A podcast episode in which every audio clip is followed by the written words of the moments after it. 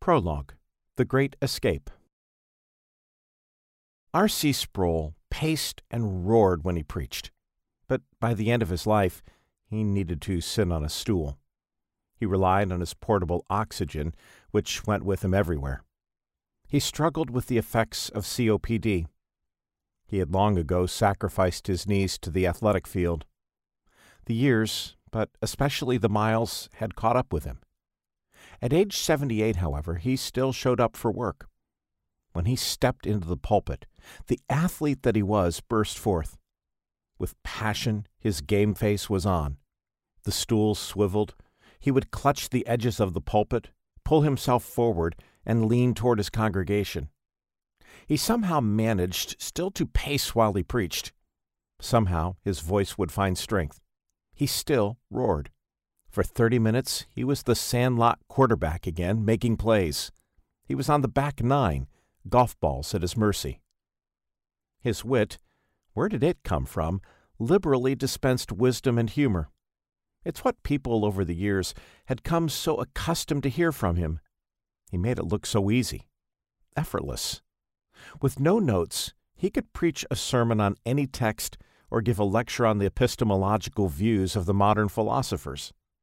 Whether it was before a crowd of thousands or around a dinner table, you simply wanted to listen to him. You wanted to see his smile, mischievous as wide as the sky. You wanted to hear what he had to say. They say that old school Cambridge University runners were never seen training. They did not show up early to a meet and go through all the stretching and warm up rituals like everyone else. They were casual. They just walked into the stadium, stepped to the line, and waited for the sound of the starter pistol. Then they were off, pure beauty in motion. They made it appear all so effortless. It's like the concert violinist taking her place on an empty stage, calm, serene, as she places the violin, readies the bow, and proceeds. Perfection. And it all looks so effortless. But the athlete, the musician, the preacher, they all know what lies behind the appearance the work, the discipline, the constant honing of the skill. It is craftsmanship. R.C. was a communicator. He not only knew what to say, he knew how to say it precision, passion, power. On this particular Sunday, his text was Hebrews chapter 2 verses 1 through 4. He called the sermon a great salvation. He could have called it the Great Escape. R.C. had always told his homiletic students find the drama in the text, then preach the drama. He found the drama in Hebrews chapter 2 verses 1 through 4. How shall we escape? When we think of escape, R.C. said we think of imprisonment. We think of a jailbreak. R.C. transported the congregation of St. Andrew's Chapel to the most dreadful of all French prisons, the Chateau d'If and into the pages of his second greatest, most favorite novel, The Count of Monte Cristo, the harrowing tale of Edmond Dantes framed and falsely thrown into the dreaded prison. Edmond Dantes had done the impossible. He had escaped from the inescapable prison. But there is a far more dreadful prison than the Chateau d'If. You can't dig under it. You can't climb over it. No guard can be bribed the sentence cannot be ameliorated or commuted. There is no escape from hell except from salvation, a great salvation in Christ. R.C. echoed the plea of the author of Hebrews do not neglect such a great salvation. He once said it's what kept him up at night, that there might be professing but not possessing Christians in the congregation of St. Andrew's. The zeal to proclaim the holiness of God and the gospel of Christ propelled him to devote his life to teaching, to preaching, to traveling, to writing. It kept him going even into his late seventies, and despite the toll all the miles had taken. He prayed and labored for an awakening. By the end of the sermon, R.C. had swept the congregation along with him in a fervent moment. It was sacred time there was no humor or light-heartedness as this particular sermon came to a close. It was zeal, passion.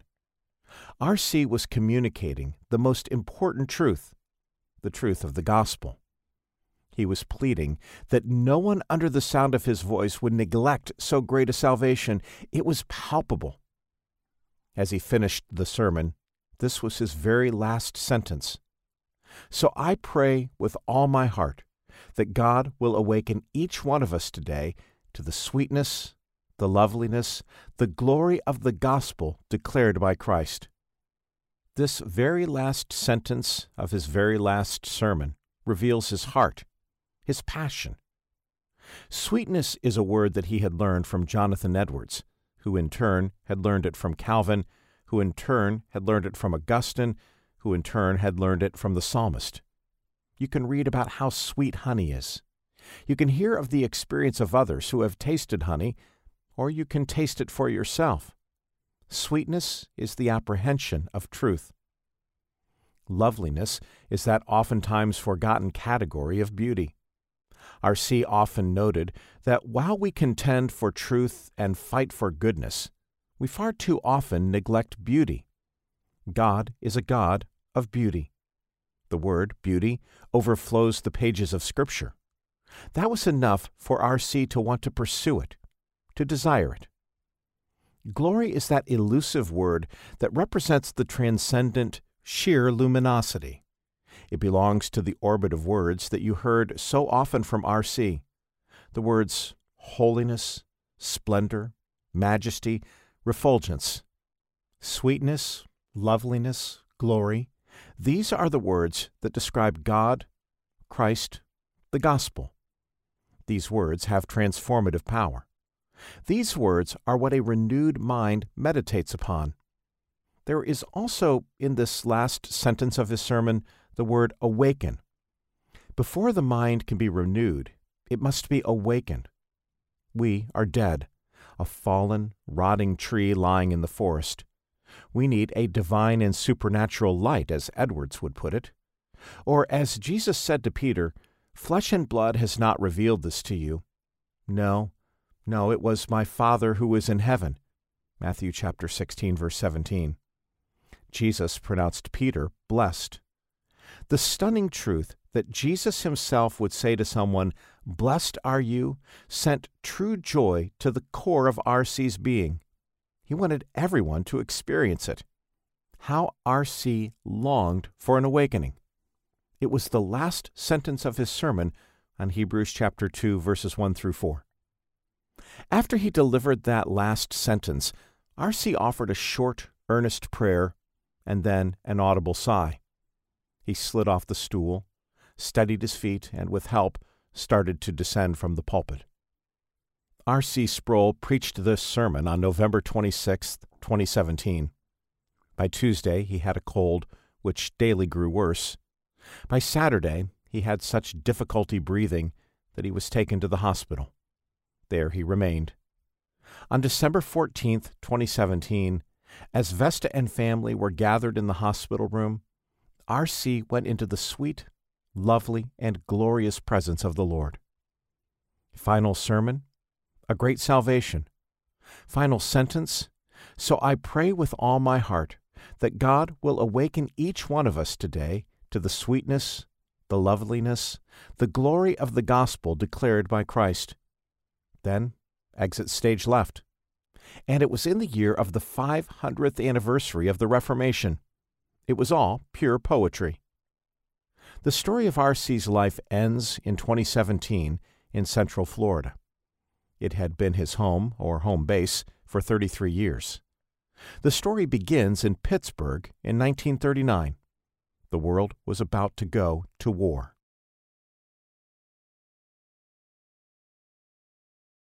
Chapter 1 Pittsburgh You can take the man out of Pittsburgh, but you can't take Pittsburgh out of the man. R.C. Sproul. The Allegheny River runs in from the north.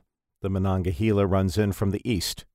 At their confluence, the Ohio River begins. Three rivers converge to form a point. Nearby, in 1754, the French built Fort Duquesne, a key post during the Seven Years' War. The British marched on it in November of 1758.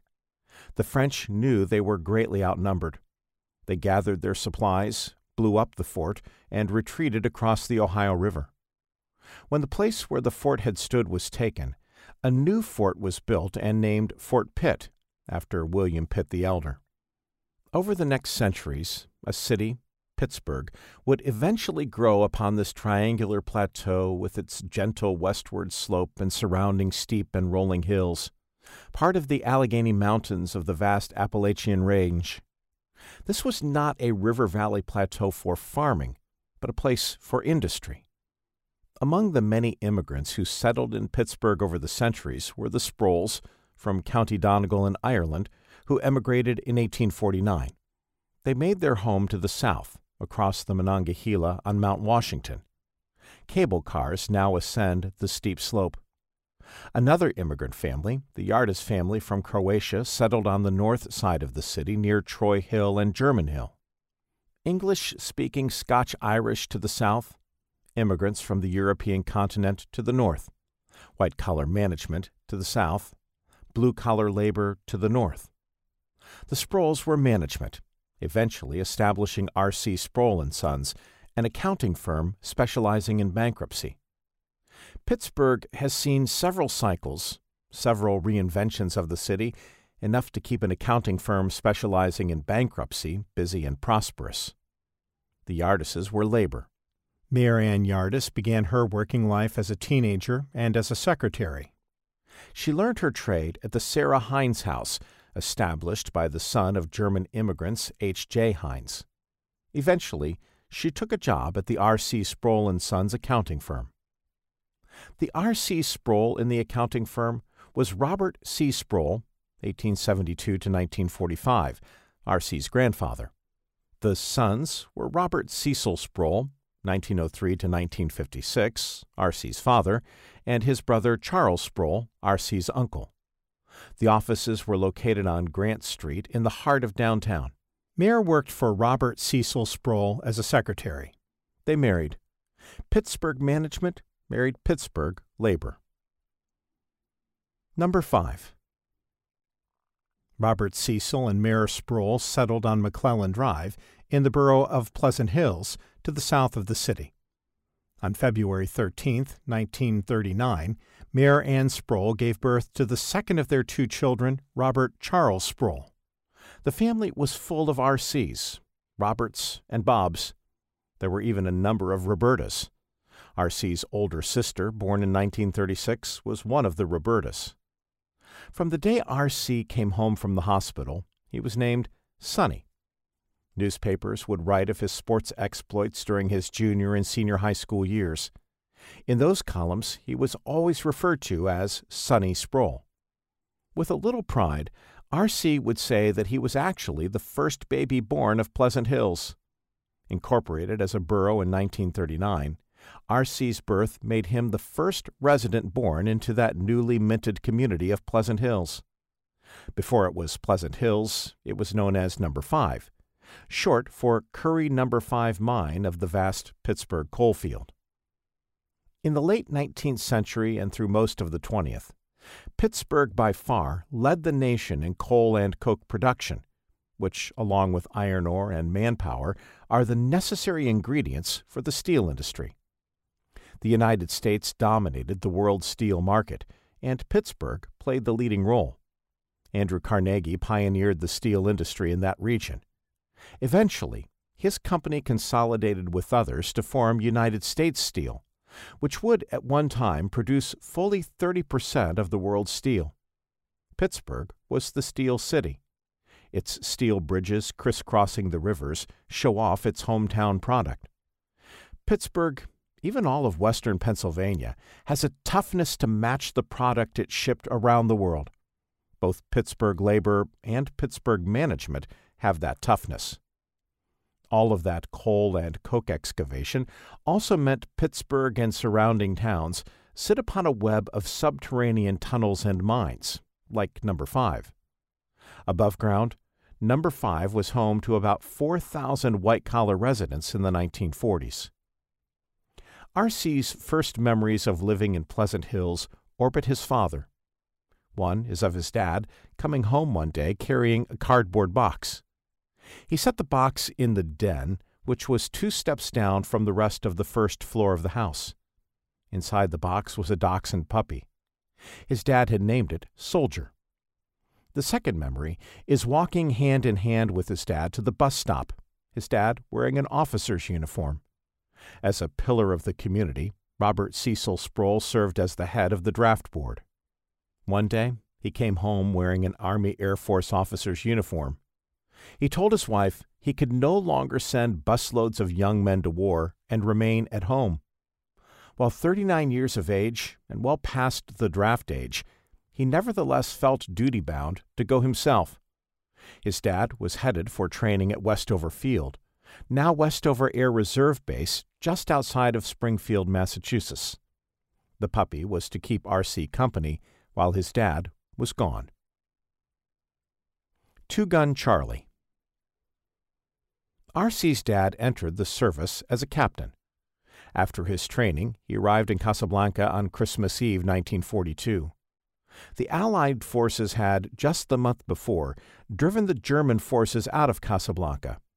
It was a turning point in the North African theater that portended the continued push of the Germans and the Axis powers into containment and eventual defeat three long years later. In the war, Robert Cecil Sproul served as an accountant, mirroring his civilian occupation. He would later tell people, I flew a desk in the war. He was in Casablanca, then Algiers, on to Sicily, and then through Italy. As the advanced guard moved forward, his unit followed, ensuring that they had all they needed and that all was accounted for and in order. He was promoted to the rank of major. Back home, the war dominated every aspect of life. Families tuned their Philco and RCA radios to hear the casualty reports and updates, hoping and praying.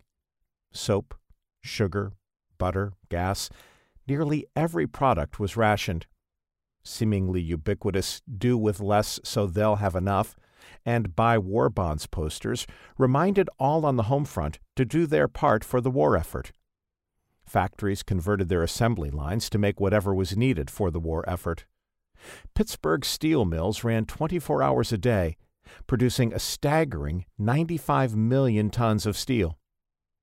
The war dominated everything in R.C.'s childhood, too. He missed his father.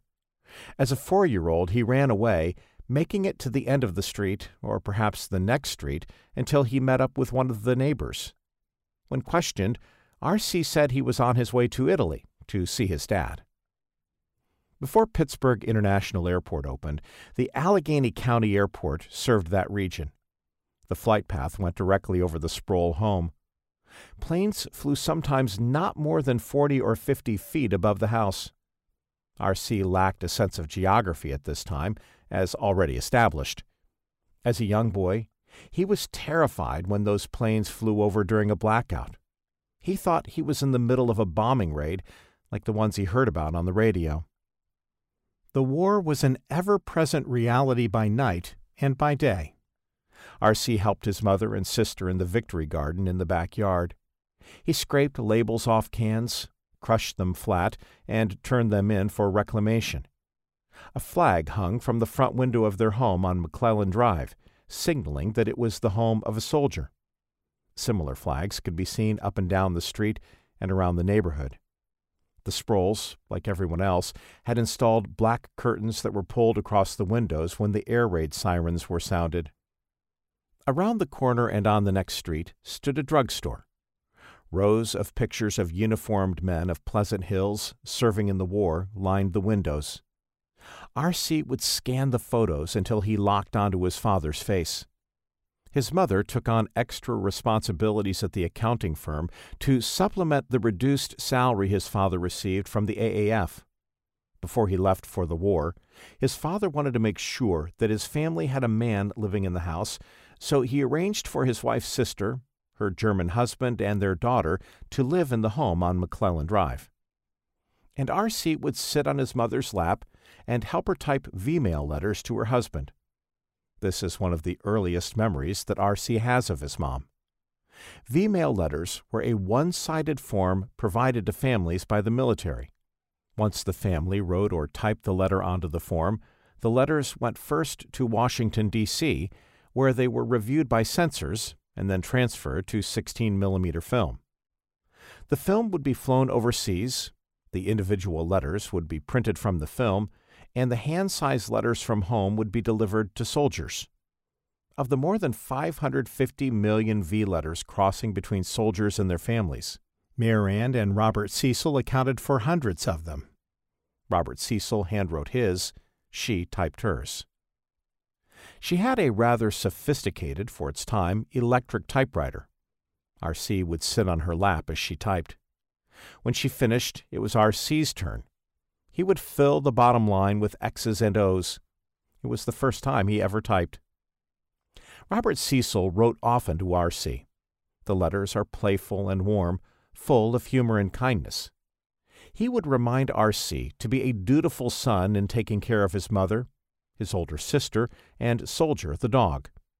He would address him as Sonny or as Two Gun Charlie, or with playful names like Toodlebug. He would tell him how he missed him, and he would tell him he'd be home soon. Here's one letter sent from Sicily, June 1945, a few months before the war ended, and as R.C. received his kindergarten diploma. My great big boy, I got your letter on June 18th and sure glad to hear that you are being such a good boy, getting a lot of sun and drinking your milk and buttermilk. I'm glad you are having a good time in your play yard, and I hope the old war ends real soon so I can come play with you. I am real proud that you are getting a diploma and will send you a nice present. I sure would love to see your GI haircut. Be good to Soldier and take care of Mommy and Bobby Ann. Love, Daddy.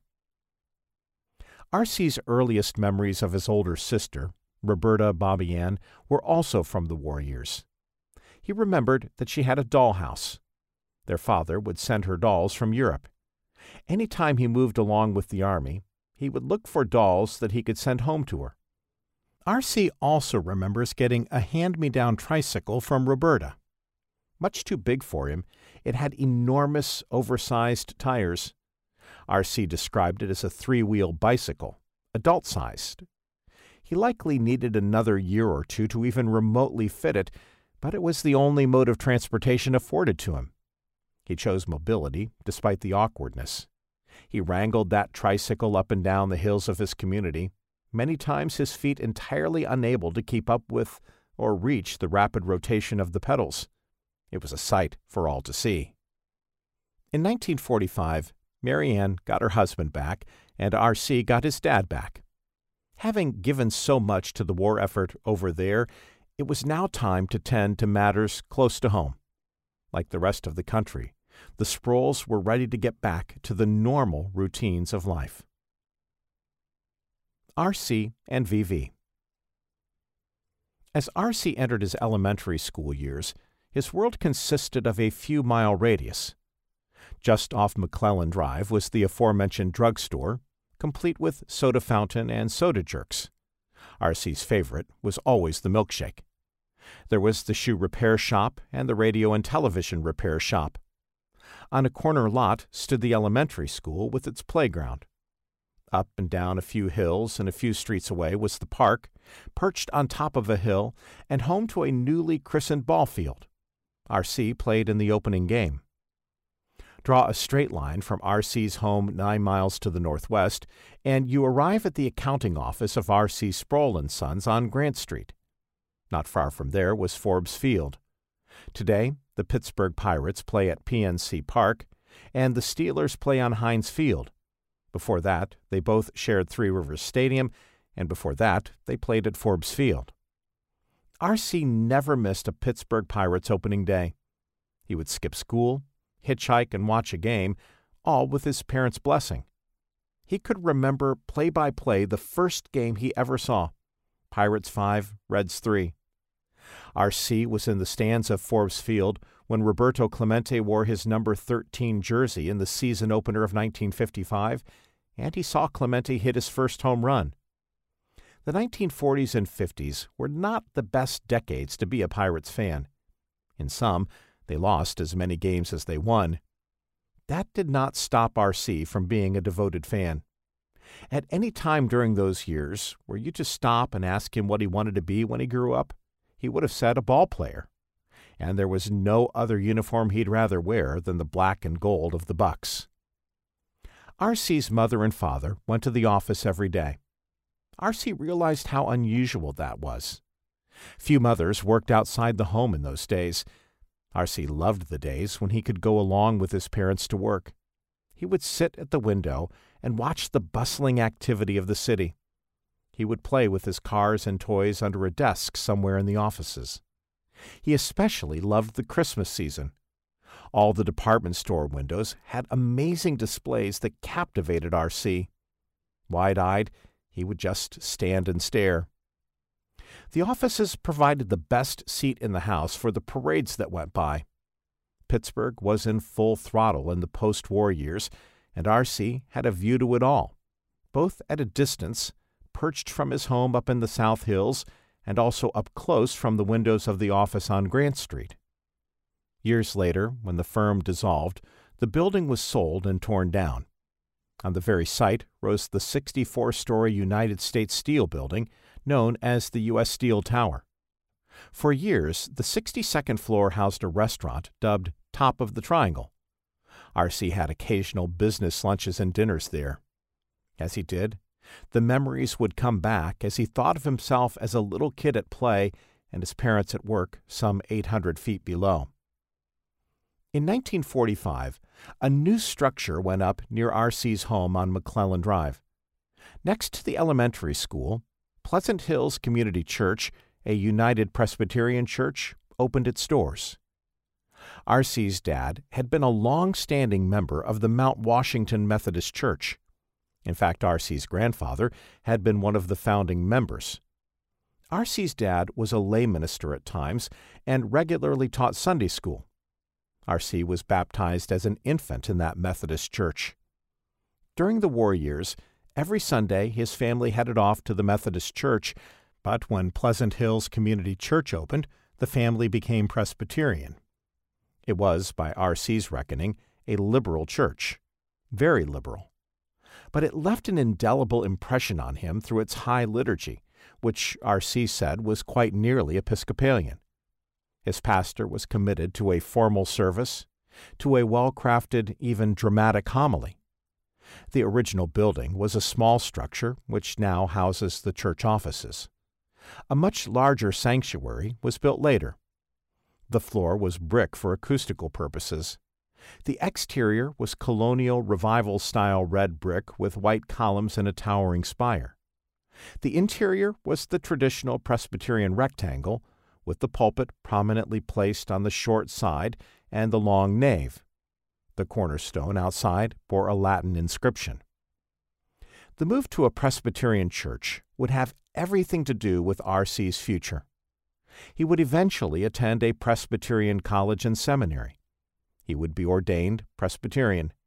He would champion the Westminster Standards, the doctrinal confession of the Presbyterian Church.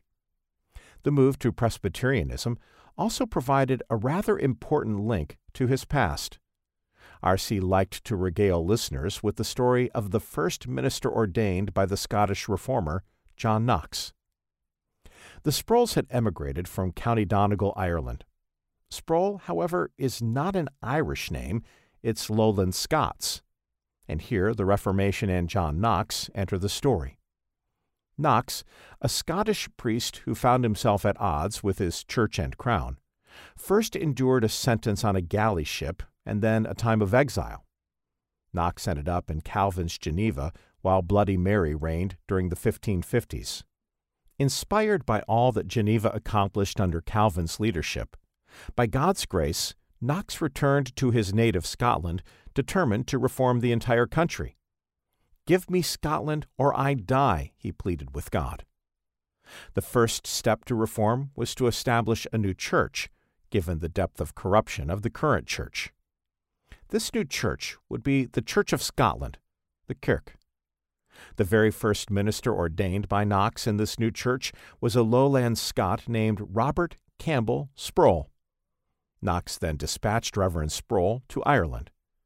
One of his descendants, named John, presumably after John Knox, served as a ruling elder and a commissioner at Raphoe Presbyterian Church in County Donegal, Ireland, during the years 1672 to 1700. R.C.'s great grandfather came to America from this very place during the Great Potato Famine in the middle of the 19th century. R.C. wrote this of his great grandfather During the 19th century potato famine in Ireland, my great grandfather, Charles Sproul, fled his native land to seek refuge in America. He left his thatched roof and mud floor cottage in a northern Ireland village and made his way barefoot to Dublin, to the wharf from which he sailed to New York. After registering as an immigrant at Ellis Island, he made his way west to Pittsburgh, where a large colony of Scots Irish people had settled. They were drawn to that site by the industrial steel mills led by the Scot Andrew Carnegie. This Irish immigrant fought for the Union on the SS Grampus. One of his sons, R.C.'s grandfather, took the family into the Methodist Church on Mount Washington. When Robert Cecil Sproul, R.C.'s father, moved his membership from the Methodist Church to the Presbyterian Church in 1945, he was bringing his family home. In 1946, the Voorhees family moved into the neighborhood a few houses down from the church. They had a daughter. The family moved in sometime in May from New Castle, Pennsylvania. Mr. William Voorhees worked as a national buyer for G.C. Murphy Company, one of the five and dime chain stores. He spent one week every month in New York City meeting with manufacturers and wholesalers. At this time, R.C. was in the first grade at Pleasant Hills Elementary School. Vesta Voorhees was in the second grade. R.C. vividly remembers seeing her for the first time, and when he did, with clarity, he knew he would marry her. Apparently, it was all one sided. Vesta was busy with her new friends on the playground. Boys on the ball field, girls on the playground. A few weeks of school went by, and then it was summer break. R.C. would later say that during his elementary and junior high years, he was all about one thing sports. It was likely two sports and Vesta. If you were to look on most trees lining Old Clairton Road and McClellan Drive, you'd see four initials carved RC and VV. After that first encounter, a few more years passed before RC and Vesta became on again, off again boyfriend and girlfriend. Ultimately, the story of R.C. would be that of R.C. and Vesta. The aunt, the uncle, and the cousin stayed in the home for another six or seven years after the war. It was always busy, always full of family. The extended family often came together for gatherings at the home on McClellan Drive. R.C. recalled, I loved it. I used to stand at the top of the street, waiting for the cars to come to bring our relatives to these gatherings. Our family was everything. I was big into family. Always was, still am. Most evenings, R.C. would lie on the floor with Soldier and listen to the Philco radio. The airwaves during the day were filled with soap operas, but at night the adventure shows came on. The Falcon, Suspense, Escape, and his favorite, The Lone Ranger. These were the shows that captivated the imagination of R.C. On Saturdays and most Sundays after church, R.C. went to the movies to catch the double feature. The Frankenstein and Dracula movies with Lon Chaney and Bela Lugosi were his favorites on the silver screen. R.C., like most kids, dreamed of school letting out for the freedom of the summer months. Family vacations included trips far north to Muskoka Lake in Ontario, Canada. It was a popular spot for celebrities in the summer cottages and for Toronto Maple Leaf hockey players. The Sprouls stayed next to an enclave of them. The players took to R.C., teaching him dives from a diving board on a dock and giving him all sorts of hockey tips and techniques. As a 10 year old, he was likely having the best vacation ever. The players gave him a fine leather jacket with a big embroidered emblem. It was adult size small, sleeves dangling long past the end of R.C.'s fingertips. He posed wearing it proudly and happily along the shore of Muskoka Lake. In between summer vacations, R.C. had Christmas to look forward to. Christmas season was especially, according to R.C., extraordinary. During the war years, R.C.'s uncle started a tradition they called the Christmas Platform. This was an elaborate display, constructed in the den, of papier mache mountains with skiers dotting the slopes and a ski jump, cars moving along on a conveyor belt through a main street, a merry-go-round, and train sets. The Christmas of 1950 proved rather memorable for R.C. Pittsburgh sat buried under three feet of snow that year. It was perfect timing for the gift he received a toboggan. The next day, R.C., along with two buddies, set out for the maiden voyage. They went to the largest hill in town.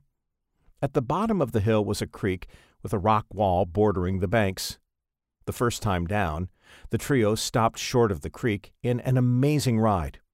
For truck number two, the boys plied all of their engineering skills, biggest kid in the front. The first ride had also packed the snow, so the second time they zoomed down, slamming right into the rock wall. R.C. hurt his back. One boy broke his toe, and the third had shattered his leg. They managed to get him secure on the toboggan, which R.C. then, by himself, dragged through the snow to the first home they came to, about a half mile away.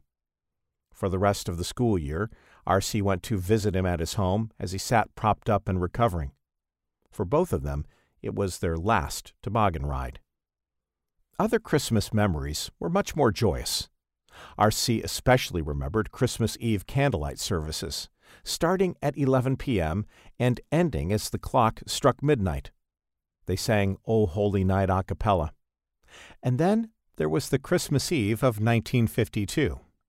This was the year that R.C. and Vesta began going steady, mostly. Before the candlelight church service, R.C. was at Vesta's home for Christmas Eve. R.C. and Vesta were in the choir together at school and at church, both run by the same director. The church paid both an organist and a choir director. As mentioned, the church also had a formal liturgy. All that taken together means that the children's choir was all business. Robes, starched collars, they looked like a proper cathedral boys' choir and R.C. loved it. He would speak of how the church's preaching was devoid of any good theology or biblical content, but they sang classical anthems and hymns. R.C. would later say, Most of the knowledge I had of any of the content of Christianity came from the music that we were singing. R.C. also remembered the sacrament of the Lord's Supper. The pastor, Dr. Paul Hudson, trained the elders to come forward, after the elements had been distributed, in perfectly synchronized lockstep formation. Footfalls rhythmically struck the brick floor, echoing through the sanctuary. But when it came to theology, there was no such precision. The pastor would catechize the children, however, rather than follow the Westminster Shorter Catechism, the confessional standard of the Presbyterian Church, he wrote his own questions that he had the children focus on. Question Who is the greatest Christian who ever lived? Answer Albert Schweitzer. Albert Schweitzer might have been a great humanitarian and was truly a genius, having taken doctorates in theology, philosophy, music, and medicine, but he was patently liberal. He was a key figure in the so called quest for the historical Jesus the efforts by German scholars to find the kernel of historical truth shrouded in the husks of the four Gospels. Dr. Hudson applied to his sermon what he had learned from the higher critical scholars. The miracle of the feeding of the 5,000 was a miracle of the selfless example of the little boy. The folks in the crowd brought food with them, but they didn't want to admit it in case they would be forced to share. When the little boy freely gave of what he had, this inspired the crowd to pull their lunch bags from the folds of their robes. A miracle. Every Easter, R.C. was taught that the resurrection of Jesus Christ meant that each day he too could rise again in newness to meet afresh the challenges of the day. R.C. did not learn his theology from Pleasant Hills Community Church. He did not learn his biblical studies there either. These fields, which would become his profession later in life, were of little to no interest to him in his young years. Sonny Sproul at bat. Sports were far more interesting to the young R.C. He played baseball, basketball, and football. He was likely best at baseball, but competitive at all three. The sport he actually enjoyed most was hockey, though by his own account he was the least proficient at it. R.C. and his friends flooded the field at Mowry Park and created a rink, and they also played at a quarry. They had their own version of a Zamboni. They had augers and drilled five or six holes through the ice. Overnight, the water seeped out to form a perfectly smooth glaze for them to play on. In addition to sports, writing was a part of R.C.'s early life. R.C. had a teacher named Miss Graham until she married another teacher and became Mrs. Gregg. She taught English, and R.C. had her as a teacher in elementary school and again later in junior high. The elementary art teachers would periodically post the best student art prominently on a display board. R.C. remembered always wanting, but never seeing his artwork getting the pride of place. But one time, Mrs. Gregg put R.C.'s descriptive essay on the art display board. It was a work of art. Later, when R.C. was in the eighth grade, she told him, and he never forgot it don't let anyone tell you you can't write. In the sixth grade, R.C. played baseball for a sponsored team in a neighborhood league. Players were mostly in high school, some even in their early 20s. There was R.C. punching above his weight as a sixth grader. He was a starter. He was traded. The announcement even made the local paper. He was traded for three players, all of them older than he. The paper said the three were traded for the slick fielding infielder Sonny Sproul, who lacked a potential bat. That was enough to inspire R.C. In the next game, he faced a 21 year old pitcher. The first time at bat, R.C. hit a sharp single. The second time, he knocked it over the fence for a home run. Sonny Sproul indeed had a bat. R.C. loved his junior high years. He excelled at sports. He was loved by his classmates. He was captain of the basketball team, president of the student council, and had earned the number two rank of all students academically. All of that stands in contrast to his high school years. While R.C. was in the ninth grade, his dad had a stroke, followed by a few more. R.C. idolized his dad, who always wore a crisp white shirt and tie. R.C. remembers only a handful of times seeing him in casual clothes. As an accountant, his dad also enjoyed studying and discussing economics. His dad was not handy, but he too had been an athlete. He was accepted at Princeton, but he never went. Instead, his father, R.C.'s grandfather thrust him right into the family business. He self studied for the CPA exam and passed. He also served as the president of the accounting firm. He had the competencies and skills, and he could lead and manage. That first stroke left him mostly debilitated.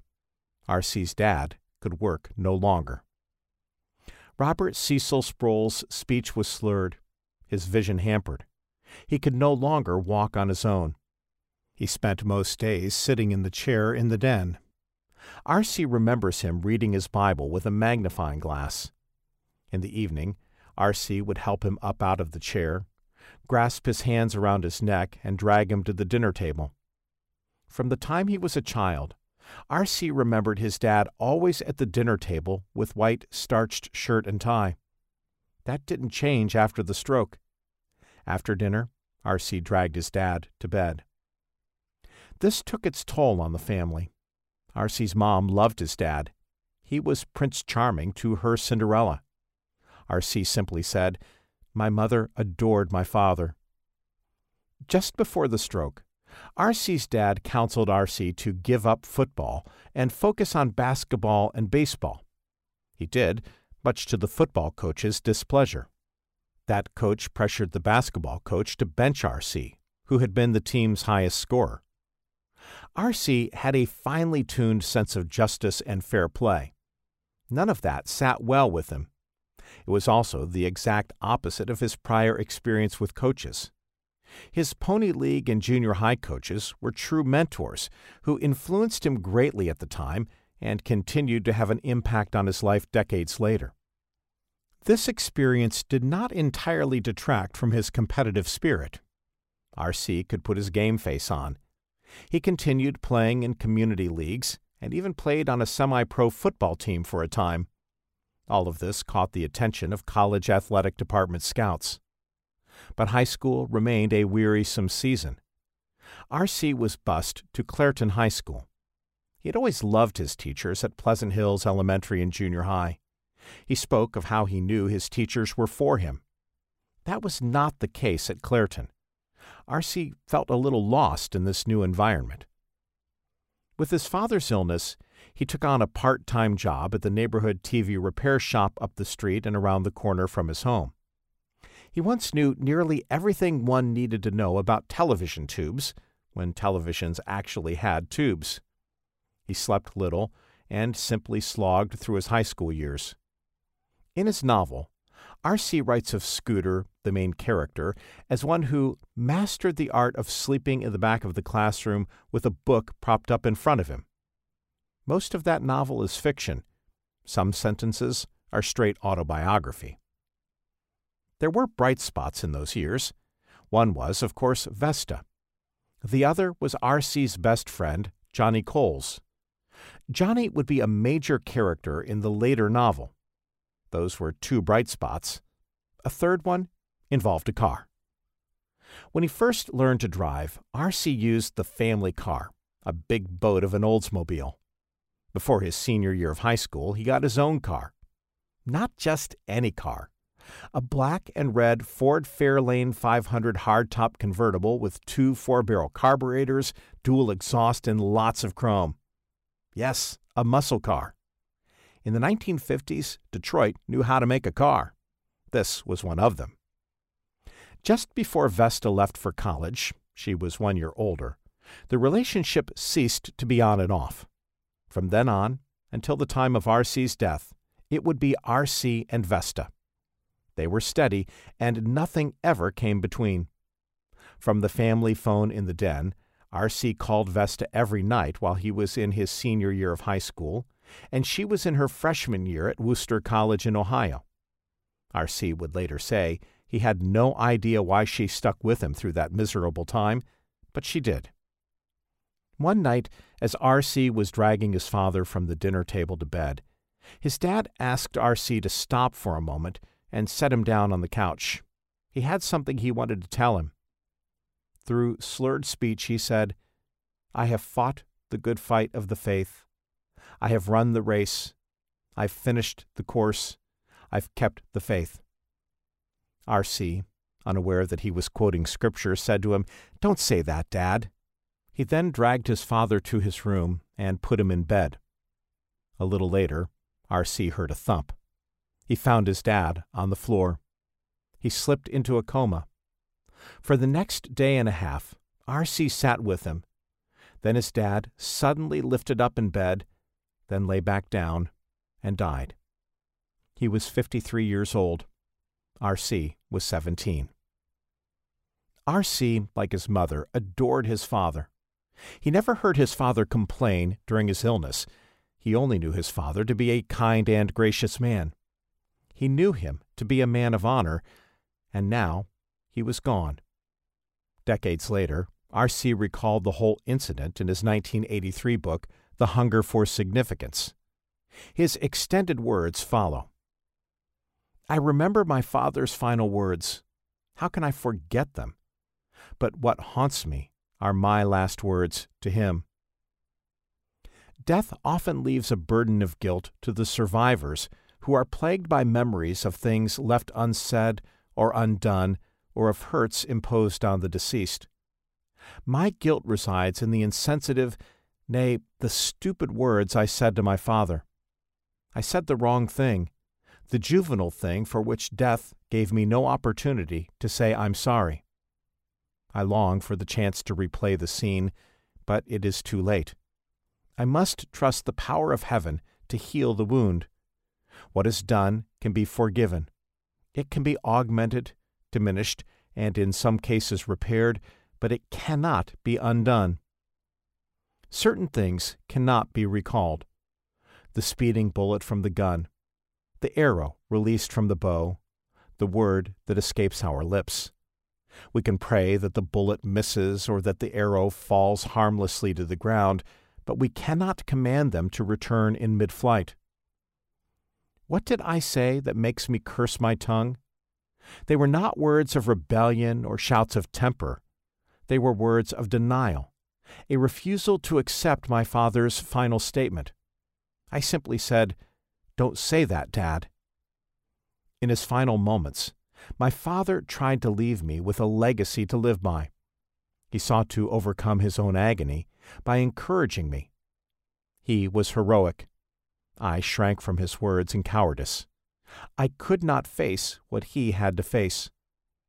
I pled ignorance, as I only understood enough of his words to recoil from them. He said, Son, I have fought the good fight. I have finished the race. I have kept the faith. He was quoting the Apostle Paul's closing words to his beloved disciple Timothy, but I failed to recognize that fact. I had never read the Bible. I had no faith to keep, no race to finish. My father was speaking from a posture of victory. He knew who he was and where he was going, but all I could hear in those words was that he was going to die. What impertinence for me to reply, Don't say that! I rebuked my father in the most valiant moment of his life. I tramped on his soul with my own unbelief. Nothing more was said between us, ever. I put his paralyzed arms around my neck, hoisting his useless body partially off the ground, supporting him on my back and shoulders, and dragged him to his bed. I left his room and shifted my thought to my homework assignments. An hour later, my studies were interrupted by the sound of a crash from a distant part of the house. I hastened to investigate the sound. I found my father sprawled in a heap on the floor with blood trickling from his ear and nose. He lingered a day and a half in a coma before the rattle of death signaled the end. When his labored breathing stopped, I leaned over and kissed his forehead. I did not cry. I played the man, being outwardly calm through the following days of funeral home visitations and burial in the grave, but inside I was devastated. How much value did my father have to me then? I would have done anything I could, given everything I had, to bring him back. I had never tasted defeat so final or lost anything so precious. R.C. had no such faith at that time to see him through. As he approached high school graduation, R.C. had three options. He was invited to try out for one of the farm teams that fed the Pittsburgh Pirates. He was offered a baseball scholarship to the University of Pittsburgh. And he was offered an athletic scholarship for basketball and football to Westminster College in New Wilmington, Pennsylvania, about an hour's drive north of Pittsburgh. By his own account, it was an easy choice. He never applied to Pittsburgh and never applied to any other college. I fell in love with that college, R.C. testified. That fall, he was in New Wilmington. Place and time. Many decades later, after R.C. had been living for some time in Central Florida, he was invited to speak at an anniversary for the pastorate of an old friend and former Ligonier Valley Study Center colleague back in Pittsburgh. He couldn't attend, but he wrote some words to be read for the occasion. In his typical cursive script on yellow paper, which was then typed up by his secretary, he wrote, You can take the man out of Pittsburgh, but you cannot take Pittsburgh out of the man. My roots are in Pittsburgh, and to this day I love every tree, every blade of grass, and every pothole in the burg. One has to have first hand experience of Pittsburgh streets to fully appreciate the comment on potholes. Pittsburgh was the place. World War II and the 1950s was the time. Both this place and this time formed R.C. Sproul.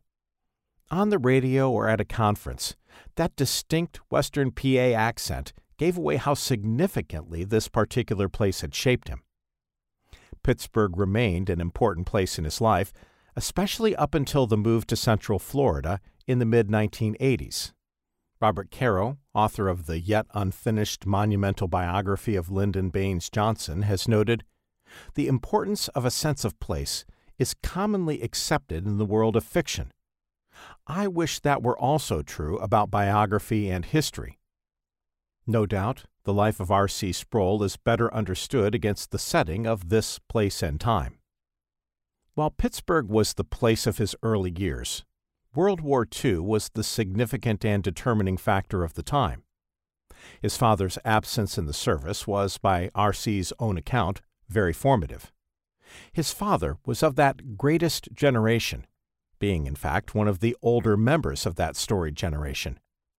The unpredictable nature of the war gave way to an ordered post war society neighborhood drugstore, neighborhood grocer, and neighborhood repairman.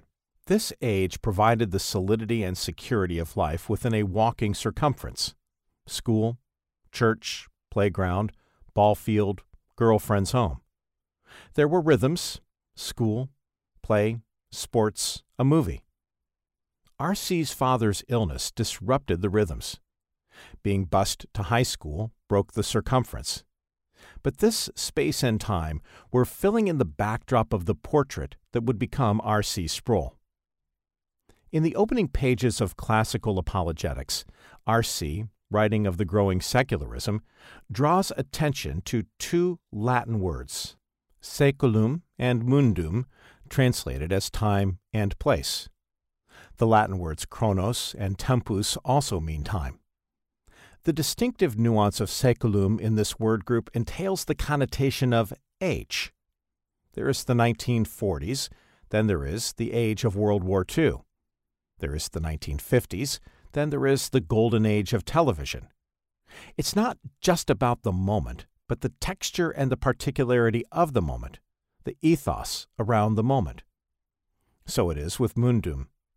Topos also means place, as in a spot on a map, but mundum, which entails topography and geography, also captures all of the granular detail of a place, the ethos around the spot on a map. So it is with Pittsburgh. The ethos is a toughness equal to the moniker Steel City. The ethos is management on the South Hills, labor in the North Hills, all neighborhoods of immigrants. There are rivers that separate and bridges that connect coal and coke mines below the surface, steel mills above. This was a one time frontier outpost. No one plays defense quite like the Steelers. There are mountains, there are potholes. In 1957, R.C. headed north for Westminster College, but he didn't go too far from Pittsburgh. In one sense, he never did.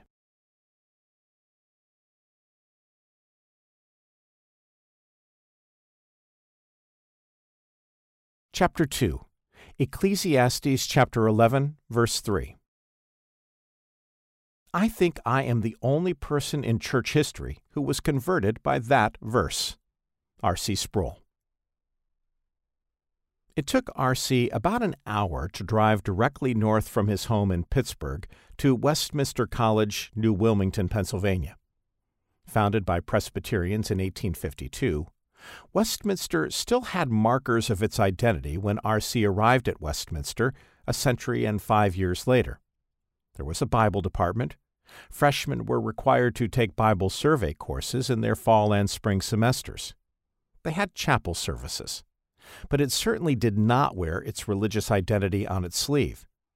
Neither did the vestiges of religion that had remained reflect theological conservatism or biblical fidelity. The Presbyterian confessionalism of Westminster's roots no longer ran deep and wide. But R.C. did not go to Westminster to get religion, or so he thought. R.C. was in fact terrified of the prospects of college. On autopilot through high school, he did not feel equipped for the academic challenge that lay ahead. It did not help that at orientation, the president instructed each of the incoming students to look to the person to their right. Then he said, One of you won't make it past your first semester. R.C. started as a history major, and he started in the athletic training camps in preparation for the seasons to come. First up would be football, then the long basketball season straddling the semesters, then baseball. R.C. had an athletic scholarship, but that did not secure him a place on any of these teams. He calculated his chances were high for football, not likely for basketball as a freshman. Westminster boasted championship teams, and baseball was too far off to consider. All that to say, whether it was academics or athletics, R.C. knew he had much work ahead.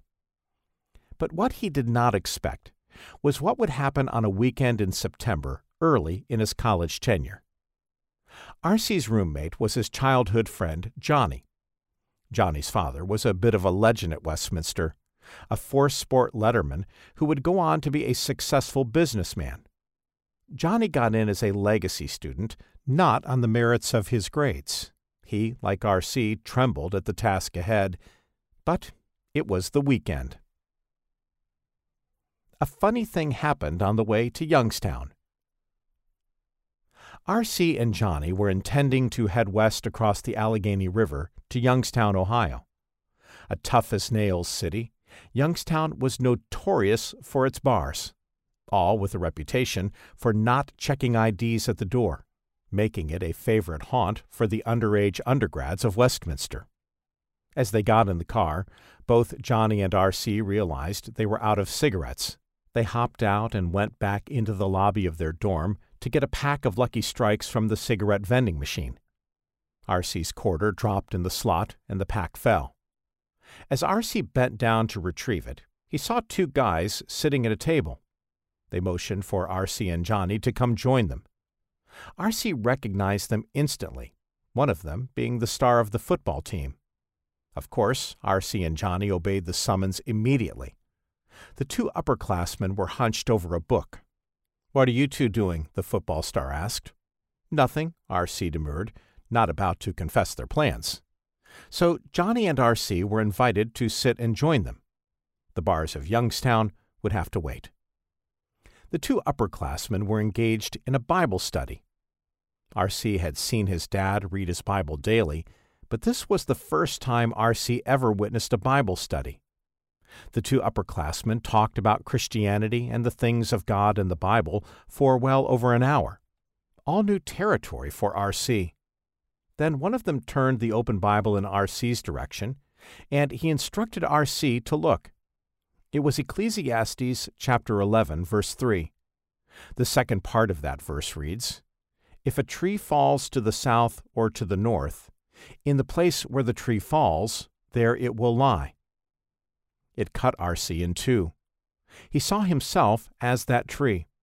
He saw himself in a state of torpid paralysis, fallen, rotting, and decaying. He left the table and returned to his dorm room. When he entered, he didn't turn on the light. He just knelt down beside his bed, praying to God, asking God to forgive his sins. R.C. never made it to Youngstown, Ohio that Friday night. God had other plans for his life. Ecclesiastes chapter 11 verse 3 is not the first verse one typically thinks of for evangelism. R.C. would say, I think I'm probably the only person in church history who was converted to Christ by that verse. I think it's safe to remove the probably from his assessment. While it's not typical or even thought of as an evangelistic verse, it nevertheless fits rather well. The verse has texture, imagery, a hint of drama. Even though R.C. would not consider himself a Calvinist or embrace Calvinism for a few years yet, the verse is also Calvinistic. Better, one could say the verse is Pauline. God used that verse to show R.C. the true state of his own soul and life. R.C. had felt dead. Now he knew that his true spiritual condition was death. He had considered himself a Christian. He went to church after all. Now he knew what Christianity was truly about. Sixty years later, in September of 2017, in what would be R.C.'s final months, Ligonier Ministries recorded R.C.'s recollection of his conversion. I'm coming up on the 60th anniversary of my conversion to the Christian faith. It was in September of 1957. And I will never forget, I think I'm the only person in the history of the church to be converted by a particular verse that God used to open up my heart and my eyes to the truth of Christ. It came from the book of Ecclesiastes, where the author of Ecclesiastes describes in metaphorical terms a tree that falls in the forest. And where it falls, there it stays.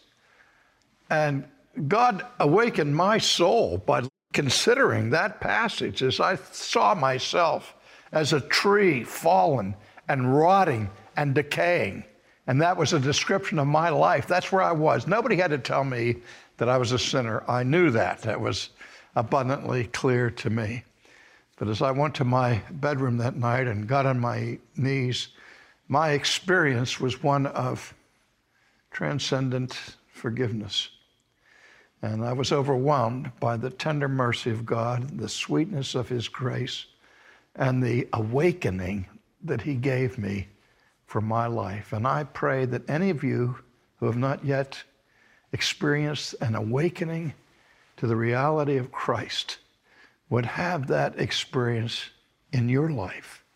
That you would look carefully at the scriptures, at the Word of God, and that that Word may be used in power to quicken your soul and your spirit, that you too may be awakened to the fullness of glory and peace and joy that is ours in Christ.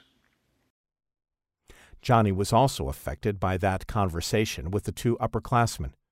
That night, he too prayed for forgiveness. The next morning, on Saturday, R.C. awoke a changed man. He was eager to talk to Johnny about what happened and what would come next. Johnny, on the other hand, seemed not even to remember much of what had happened. He didn't want to talk about it. He just rolled on like it never happened. All Johnny wanted to do was to make it to Youngstown that night. But R.C. truly had been turned from his sin and was turned toward God. R.C. had never read the Bible. Now he read it through in a couple of weeks. He devoured it. He devoted so much attention to reading the Bible and exploring all that he could of Christianity that he had little time for anything else. He became obsessed. He had entered college as a history major. In his freshman history course, he realized he had no framework for understanding history. The class began exploring the great civilizations. R.C. had no geographical or chronological grid on which to put them. It was time to change his major. In keeping with his newfound faith, the only subject that interested him was the Bible. At the registrar's office, he switched to a major in religion. R.C.'s conversion had a significant immediate impact. It also had long term, even lifelong impacts.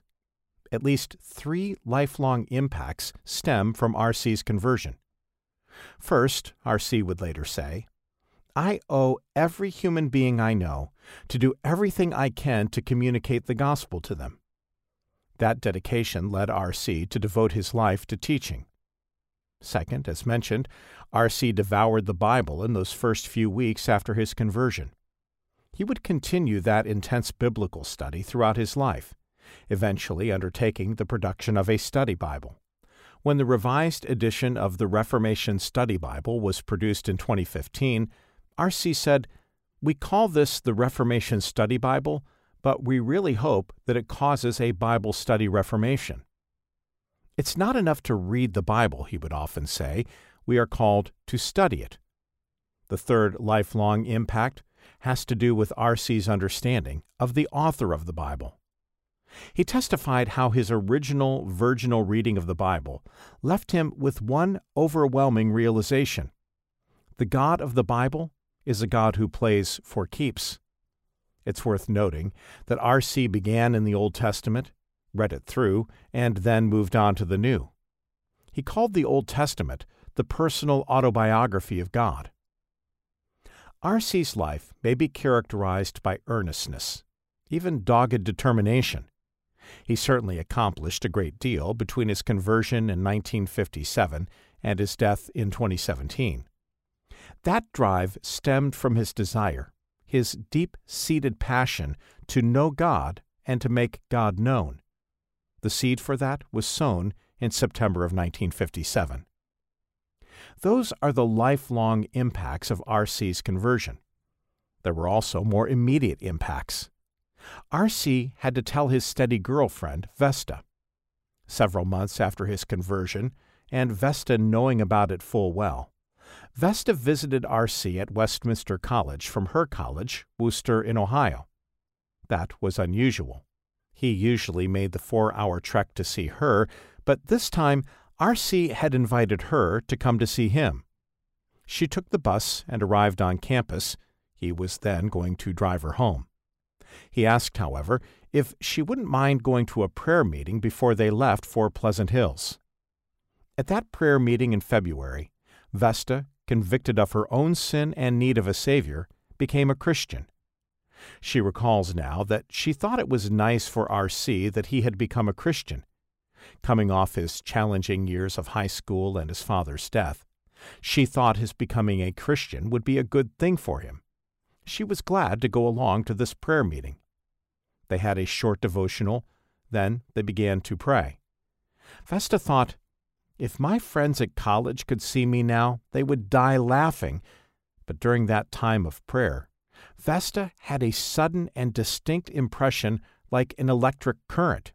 She knew then that the Holy Spirit is real, that the Spirit converts, and that the Spirit works in people's lives.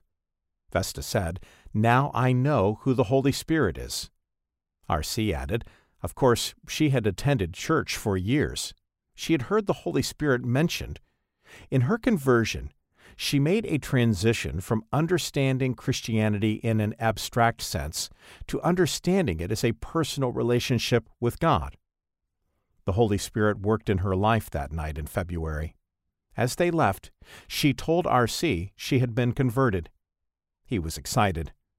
R.C. and Vesta, already with so many shared memories, places, and times, had one new significant place and memory in common.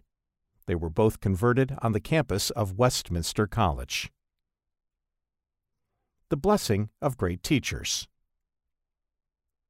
The strangest and most unlikely response to R.C.'s conversion came from his pastor. R.C. was so excited to tell him. So he did. After hearing R.C.'s testimony of his conversion, his pastor said to him, If you believe in the physical resurrection of Christ, you're a damn fool. R.C. had been surrounded by liberalism all his life.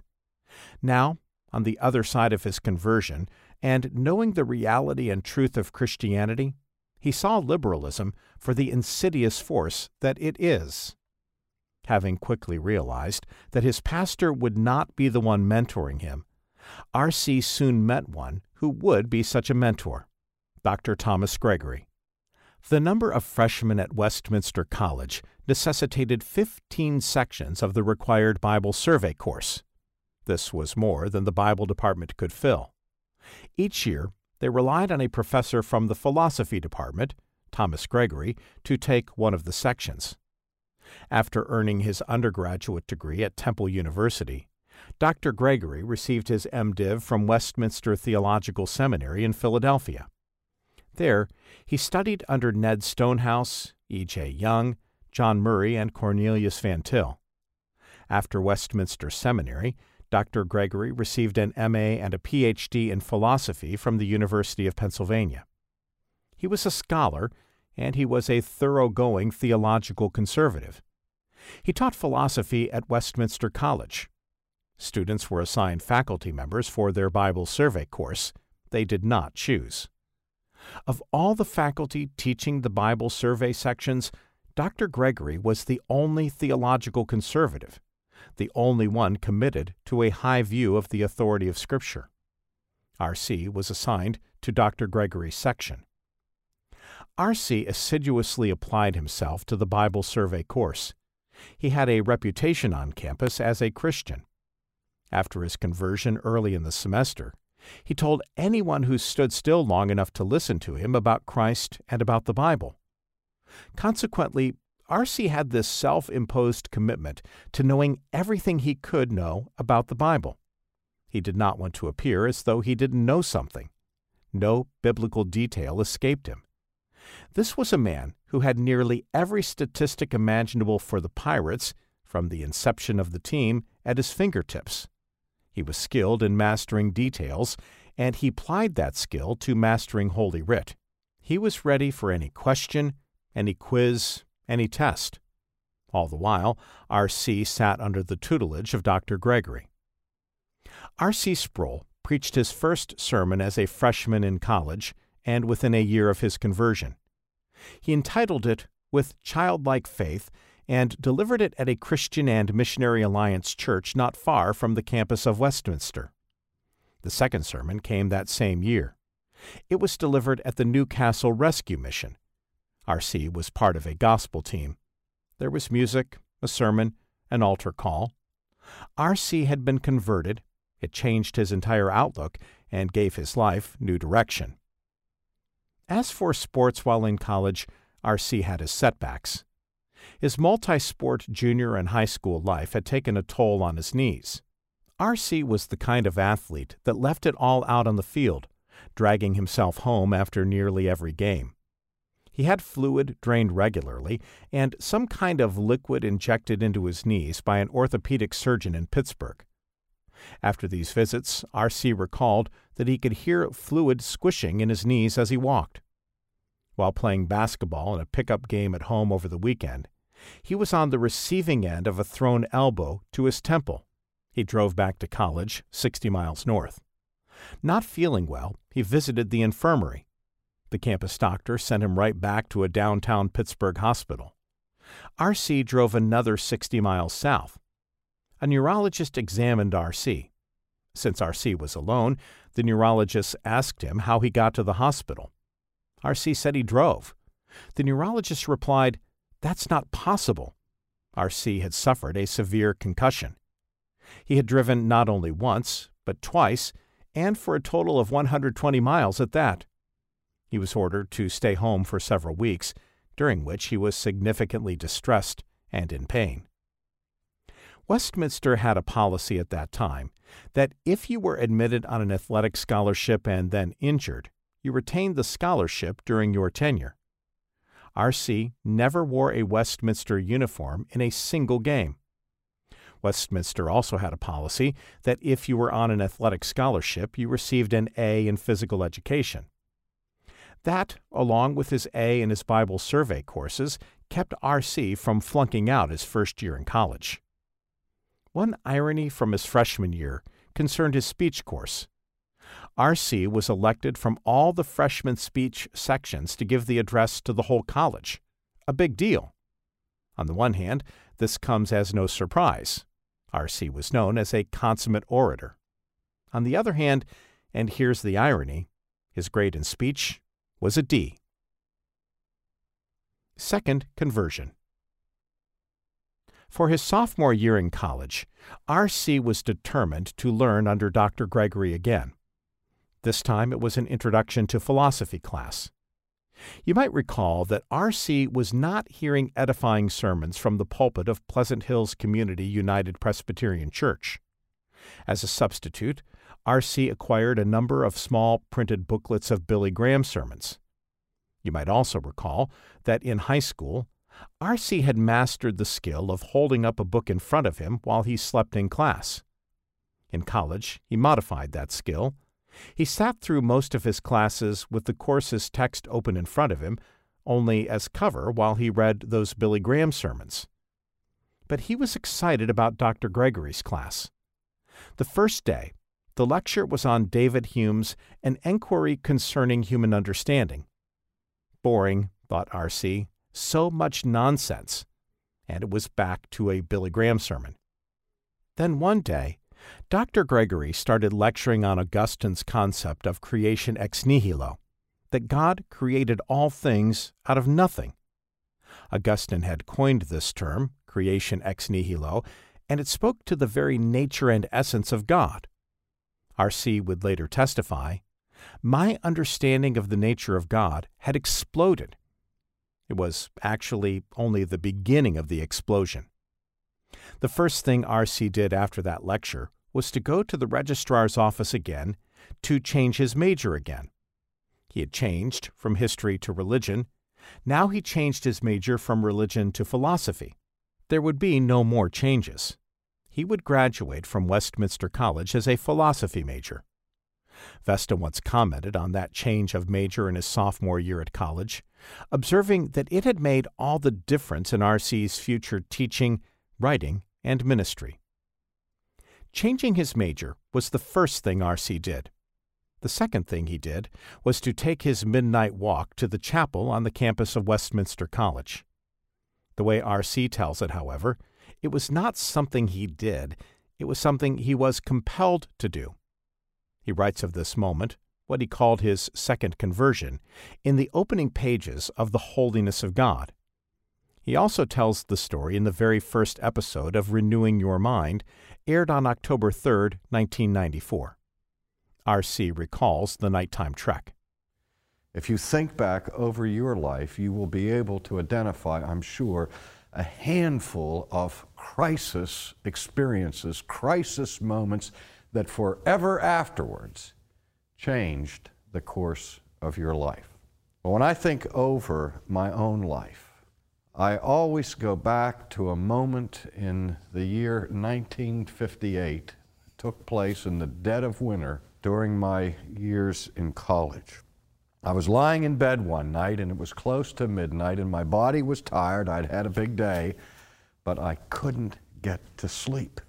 I remember turning my head from one side of the pillow to the other side, trying to find a way that I would be able to drift off into peaceful slumber, but I couldn't do it. My mind was racing. And I had this overwhelming urge to get up out of bed and leave the building where I was staying. And so I swung my legs out over the bed and I got into my clothes and I went out into the night. And it was a bitter cold night. I remember it vividly. It had snowed the entire day, long into the evening. But by now, nearing midnight, the skies had cleared. There was a full moon. The stars were bright in the heavens. And it was one of those ghostly moments in a country, rural setting after a fresh snowfall where the night was silent and still, and we had this beautiful blanket of snow across the fields and hanging from the limbs of the trees. And I began to make my way up the street in this little college town in New Wilmington, Pennsylvania. No one else was out. And there was this eerie silence, and I was left alone with my thoughts. I could hear the ice crunching under my feet as I was walking up the street, and I made my way deliberately to the college chapel. Now, if you can visualize it, the college chapel was adjacent to the chief administration building of the college that was called Old Main. And Old Main was adorned with this huge tower. And in the tower, there was this large clock, like Big Ben. And every 15 minutes, the chimes from that clock would reverberate clear across the quadrangle of the central portion of that campus. And as I was walking toward the chapel, it was so quiet, and it was almost exactly midnight, that I could hear the gears in the mechanism of the clock shift and change and sort of clunk together before the chimes rang at midnight. And then following the chimes, there was the striking of the hour. And it was always my custom in those days, because I could hear those hours being chimed even as far away as I was staying. And I would lie in bed and I would listen to the chimes and count them every time to make sure that the clock was correct. But this night, it happened to be exactly midnight as I approached the front entrance to the chapel. And I counted the striking of the chimes to the number 12.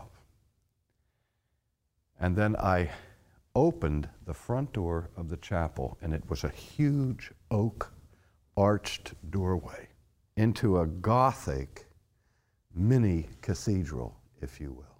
And as I walked in that door, hearing every sound that the door made as I opened it, the creaking door, it was spooky. Because normally, when we'd walk into the chapel, we'd be going in there with uh, hundreds and a couple of thousand students at the same time milling about, and all of those sounds would be muffled by clothing and footsteps and people having conversation. But this night, every single sound was accentuated by the silence. And I walked in there, and the door closed behind me, and I was thrown into utter darkness. I had to stand in the foyer of the chapel to allow my eyes to adjust to the darkness because the only light was that light from the moon that was kind of seeping through the stained glass windows. And I waited a few moments and then I carefully went down the center aisle and my footsteps sounded like hobnail boots of German soldiers marching on cobblestone streets. I could hear them reverberating throughout the chapel. And finally, I reached the front of the chapel, and there was a rug on the chancel stairs. And I knelt at that place. And the first sensation that I had was a sensation of a foreboding loneliness. I sensed that I was absolutely alone. And then, almost in an instant, I was overcome by the sense of another presence. It was almost tactile. It was like I, I could reach out and touch the massive presence of God. And I didn't say anything. I didn't pray, either aloud or silently. I just knelt there and more or less basked in this sensation of being in the presence of God. And I had an inner conflict of two emotions that seemed to be colliding in my heart. On the one hand, I had this dreadful fear. I had this sensation, uh, this chill that began at the base of my spine and ran all the way up my back and into my fingers, and I had goosebumps on my flesh. I was clearly frightened by the sense of the presence of God, and yet at the same time, I felt drawn to luxuriate, to bask in that moment, and I sensed an overwhelming flood of peace come into my soul. And it was one of those experiences that I wanted to continue forever. I didn't want to move. I just wanted to stay there in quiet, peaceful ecstasy. Now, the reason I went there, the reason I walked through this cold night and along the snow in the streets, and I saw the icicles that had formed on the eaves of the buildings as I was walking up those streets, almost like gargoyles of nature. They added to the terror somewhat. The reason I made this mini pilgrimage was because of what had happened that afternoon in a classroom. I had been a Christian for a little over a year, and my conversion to Christ was, up until this evening, obviously the most dramatic changing point in my life. I had fallen in love with Jesus, and my life turned upside down. My friends thought I had lost my mind. They couldn't get over this transformation and concern that had marked my personality. And I was obsessed with learning the Bible in that first year. But that day, the professor was lecturing on St. Augustine. And he was speaking about Augustine's understanding of the creation of the universe. And he read to us portions from the works of St. Augustine. And Augustine was talking about the transcendent power of God by which he could bring an entire universe into being by the sheer force of his command. And as I listened to this, I had a sudden epiphany of the grandeur, of the otherness, of the majesty of God. That even in my first year of absorption, of interest in studying the scriptures, I had never fully realized. And what happened was almost like a second conversion experience for me. I had gone through this conversion to Christ. I had fallen in love with Jesus, the second person of the Trinity. But on this occasion, listening to this exposition of Genesis from one of the greatest minds in church history, St. Augustine, I suddenly had a whole new understanding of the character of God the Father. Now, when I say a new understanding, I mean a different understanding. No longer could I look at God as kind of a celestial Santa Claus, a cosmic bellhop who was on call to respond to every one of my requests and my commands. No longer could I think of faith as being something that began and ended in my experience. Now my attention was not on the one who was saved, namely myself, but on the one who had reached out from heaven to meet me, to redeem me, to forgive me, and to claim my life for him. And I began to get a new understanding of the God I had to deal with. And I remember when the class was over, I was stunned.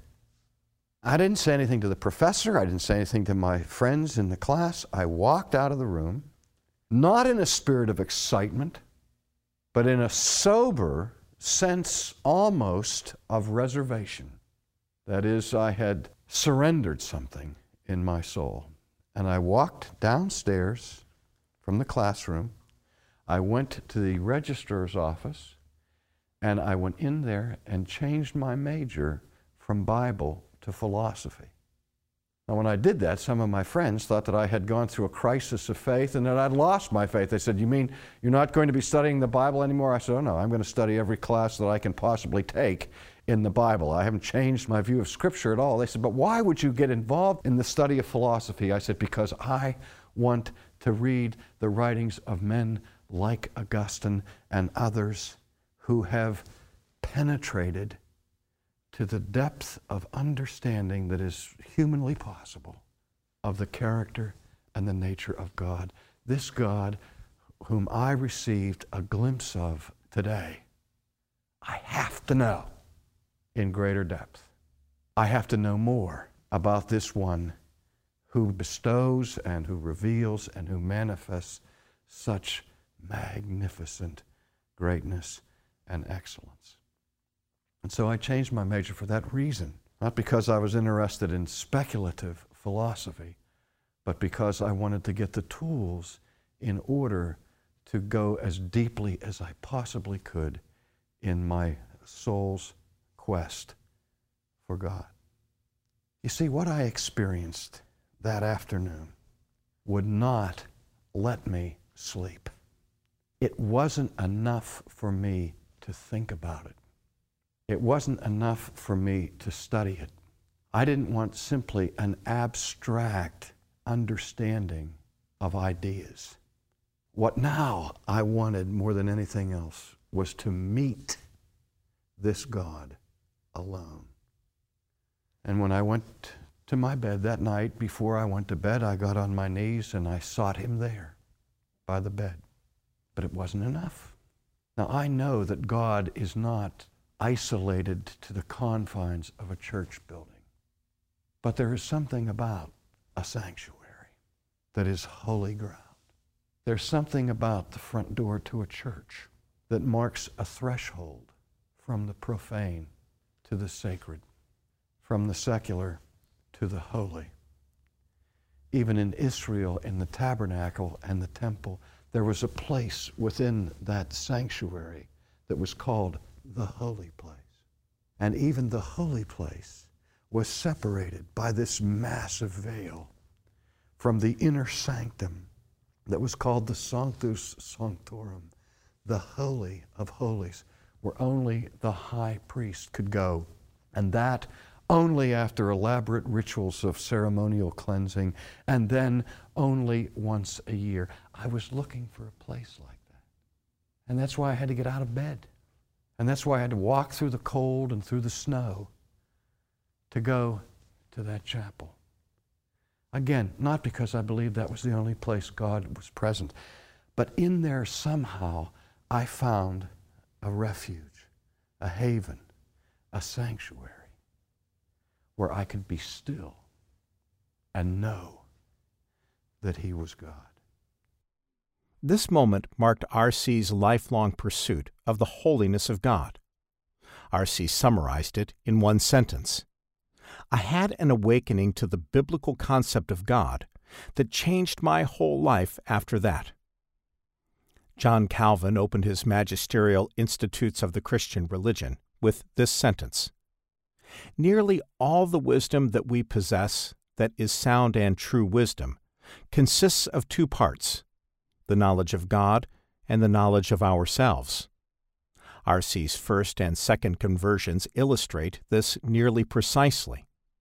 His first conversion testifies to the knowledge that R.C. had of himself as a dead tree, powerless, unable, rotting, dead, and decaying. His second conversion testifies to who God is in his transcendent being alive, eternal, all powerful, holy. These two poles, who God is and who we are, introduced a third key theological theme that of the necessity of a substitute. As R.C.'s theology developed, and as his teaching ministry began, three themes emerged that may be put into simple, direct propositions. 1. God is holy. 2.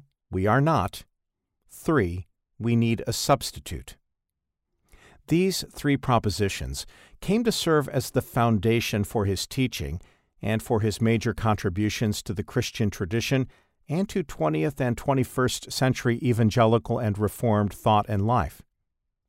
What is important to see at this juncture in R.C.'s life is the building of the foundation for these emphases and contributions. That foundation consisted of the following assiduous biblical study, especially engaging the Old Testament, deep theological reflection, especially of the Reformed classical tradition, and attention to the history and consequences of ideas, especially the history of philosophy. On top of this, R.C. had considerable communication skills.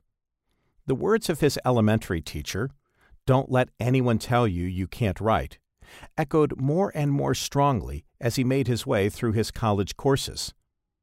We could add to a young R.C., Never let anyone tell you you can't speak. Outselling the Fuller Brushman. During college, R.C. lived in a Civil War era apartment building on the second floor. Fastidious from the time he was young, he liked to keep the apartment clean. During one such cleaning time, he realized he needed a mop. There was a hardware store across the street. It was raining outside, so he put on a coat and his boots and had just reached for the door that led to the landing of the external stairs when he heard a knock on the door. It was a Fuller brush salesman. He asked R.C. if he needed anything. R.C. said, I could use a mop. While R.C. was taking off his coat and boots and staying dry, the Fuller brush salesman was outside in the rain going down the steps to retrieve a mop from his car, then back up the steps to R.C.'s apartment. They started talking, and R.C. mentioned that he too was a salesman for a publishing company which was Samuel Craig's Presbyterian and Reformed Publishing Company, out of, at that time, Philadelphia, Pennsylvania. Presbyterian and Reformed, shortened in 1992 to just P&R, published hefty texts from the Reformed stalwarts of the late 19th and early 20th centuries. They published the writings of B.B. Warfield, Oswald T. Allis, Cornelius Van Til, Marcellus Kik, and Geerhardus Vos. Presbyterian and Reformed enlisted students across campuses to sell books for them. This student sales force received a personal copy of the publisher's entire list and made a percentage from every book sold. R.C. started sharing the virtues of the publisher's books with the Fuller Brushman. By the time R.C. was finished, the Fuller Brushman walked down the Civil War era stairs with an armload of books. He spent far more on books than R.C. had paid for the mop. R.C. said he thinks he might be the only man in America who outsold a Fuller Brushman on a house call. R.C. also hustled the pinball machine at the local grill. If you scored a certain number of points, the pinball machine spit out tokens, which then could be retrieved for food at the grill or even turned in for cash. Most customers lost money on the pinball machine. They put in their quarter and seemed unable to reach that level for the payoff. But RC had figured out a way to master the game. He would cash in his tokens for more quarters, which yielded even more tokens, which then yielded money for food and coins to call a certain college dormitory at Wooster College in Ohio. Sometimes the cashier, who had gotten to know RC, would front him the first quarter. Several games later, RC paid back the initial investment, had ordered food, and even left with a little change in his pocket. Saving up that change and dollars here and there, RC finally had enough to buy an engagement ring. He made a trip to Wooster. They were walking through a park when R.C. pulled the box out of his pocket and handed it to Vesta. Vesta opened the box and saw the ring.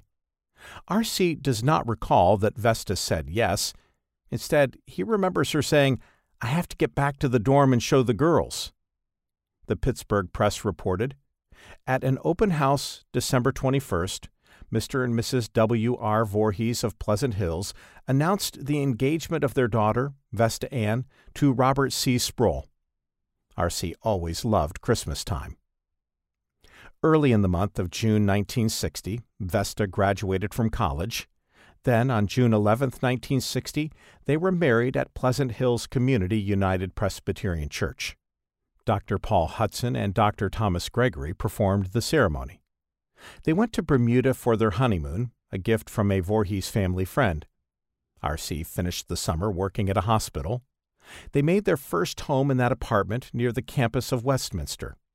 R.C. still had one more year of college. Vesta took a job on the college switchboard.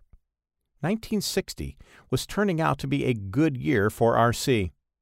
On October 13th, it got even better.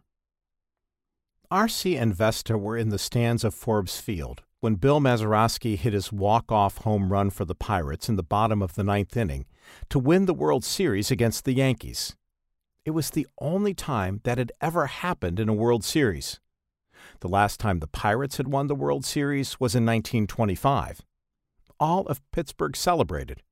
The newlyweds, Mr. and Mrs. R.C. and Vesta Sproul, did too. That spring semester, R.C. wrote his senior thesis.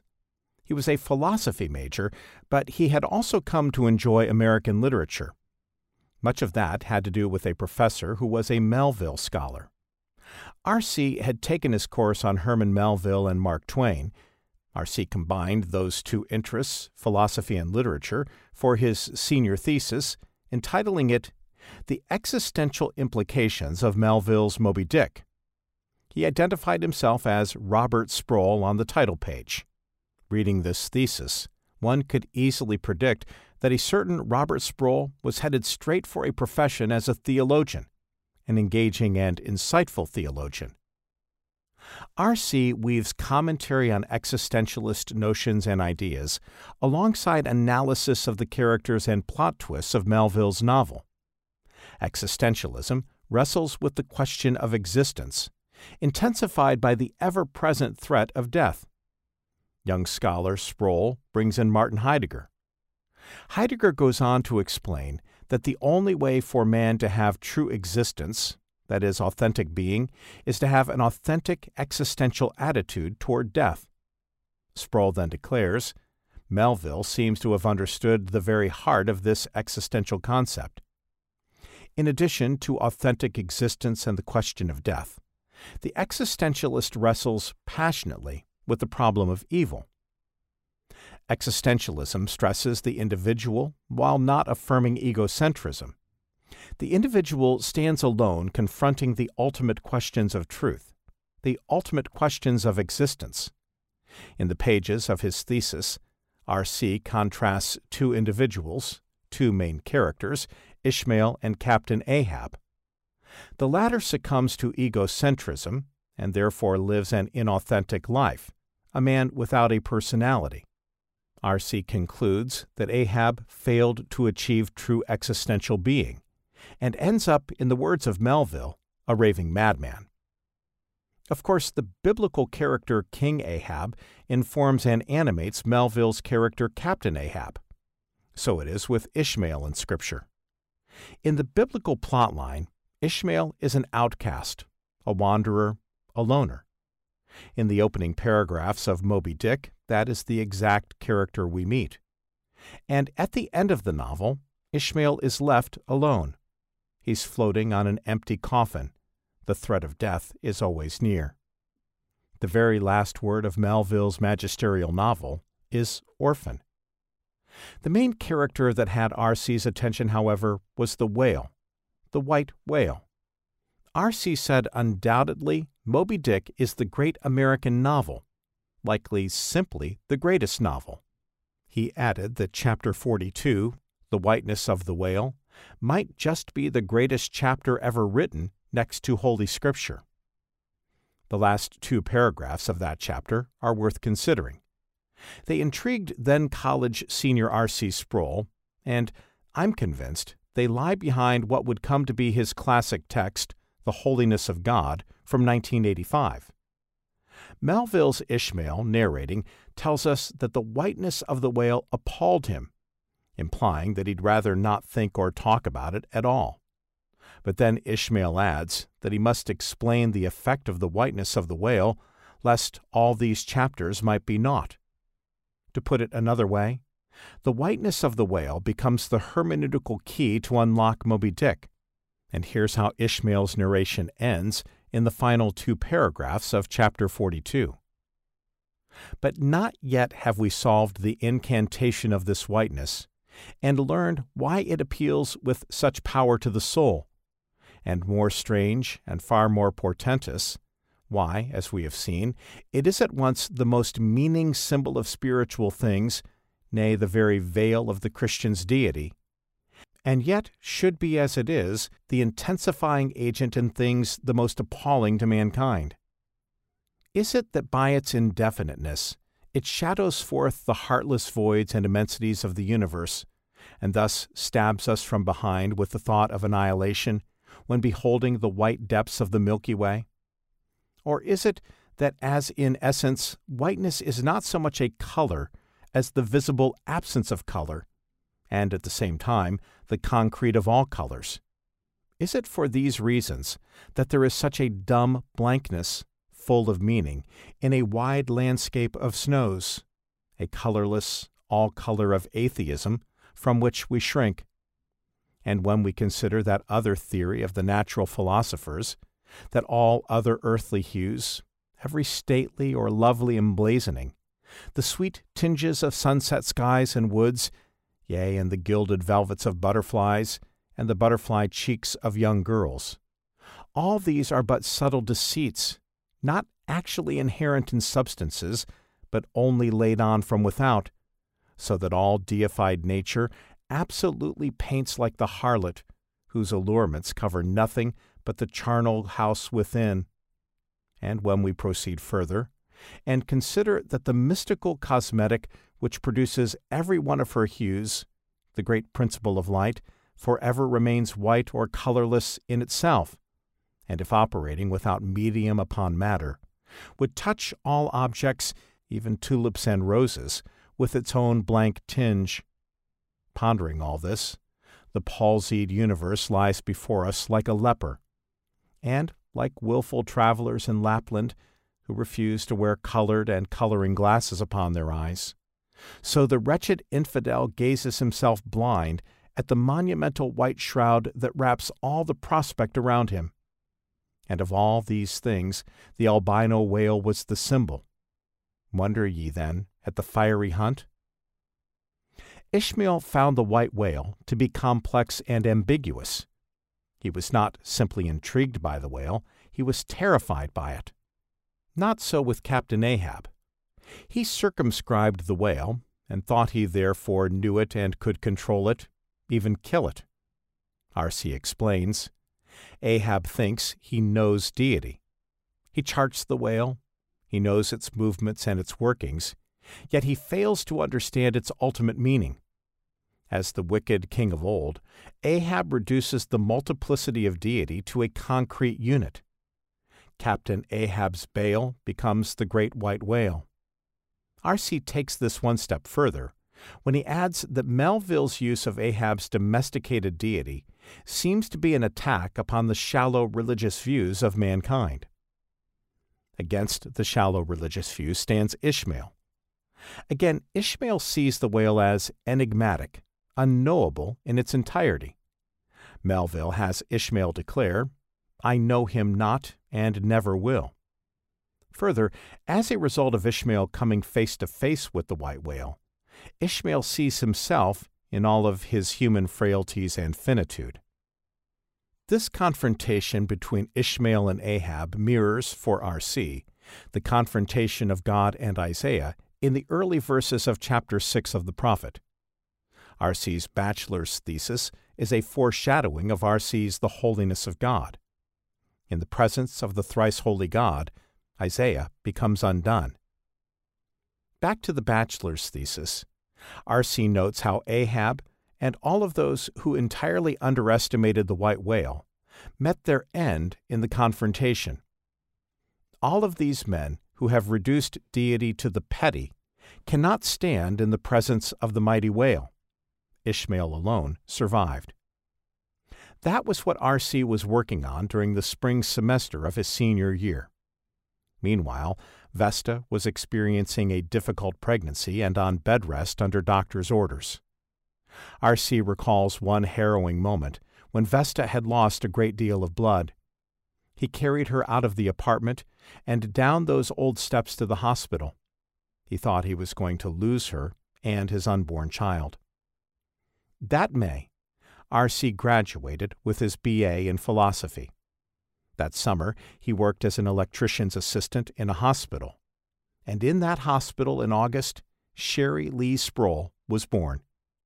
With a new baby, R.C. and Vesta left their first apartment in New Wilmington and headed south back to the Burg to Pittsburgh Theological Seminary.